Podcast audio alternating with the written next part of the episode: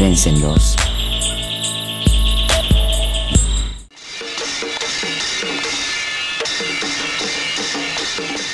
Nahrung, Land, Wasser, Saatgut und Wald.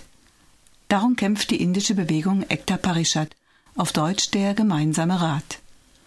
Schon vor fünf Jahren gab es eine große Kampagne. 25.000 Landlose und Kleinbauern zogen in die Hauptstadt Delhi, um Landzuteilungen einzufordern.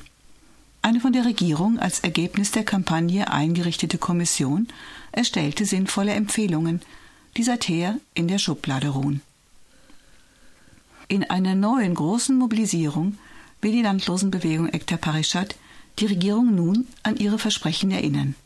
Gewaltfrei, in der Tradition Gandhis. Raghupati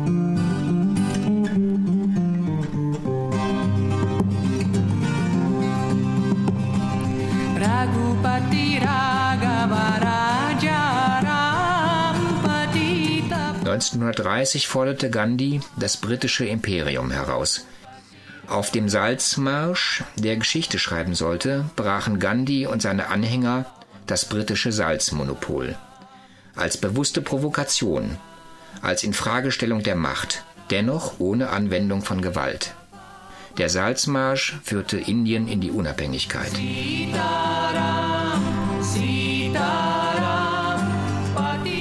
Vor fünf Jahren forderten 25.000 indische Kleinbauern und Landlose von ihrer Regierung eine Landreform.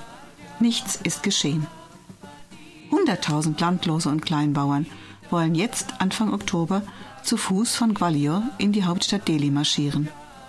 100.000 Männer und Frauen, die aus Dörfern ganz Indiens kommen und sich seit Jahren auf diesen Marsch vorbereiten. Der Gründer von Ekta Parishad ist Raj Gopal, der sich ausdrücklich in die Tradition Gandhis stellt. The philosophical framework in which this action is going to be put is that uh, a strong faith in the power of the poor. The poor people can really make a change.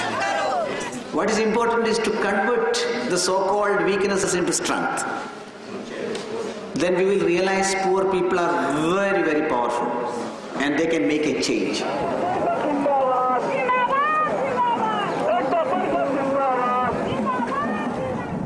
Der philosophische Rahmen dieser Aktion ist ein starker Glaube an die Macht der Armen, sagt Rajgopal.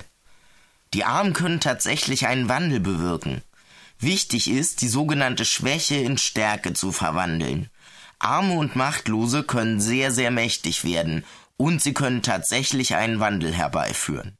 Vor der falschen Wahl zwischen Schweigen oder Gewalt ruft Rajgopal zur aktiven, gewaltfreien Aktion auf. So. Lasst uns nicht denken, dies sei eine indische Kampagne. Vielleicht findet sie überwiegend in Indien statt, aber sie wird Auswirkungen rund um den Globus haben und wird in der Lage sein, eine Veränderung zu bringen. Es ist fast wie von einem Weltsozialforum zu einer weltweiten sozialen Aktion überzugehen. Wir fragen Vandana Shiva, Inderin, Physikerin und ausgezeichnet mit dem alternativen Nobelpreis bei einem Besuch in Bonn nach den Mobilisierungen der Landlosen. If you really look at India, it's a country that is supported by the land. Most of the livelihoods of people are on the land, and the issue of land grab has become probably the most important ecological, economic, and political issue in India. And at this point, to highlight the issue of land and land justice and land sovereignty through these marches is an important step. And uh, I've offered my full solidarity to Raj Gopal, and I know he wants me to be there when they arrive in Delhi. I hope it'll work out.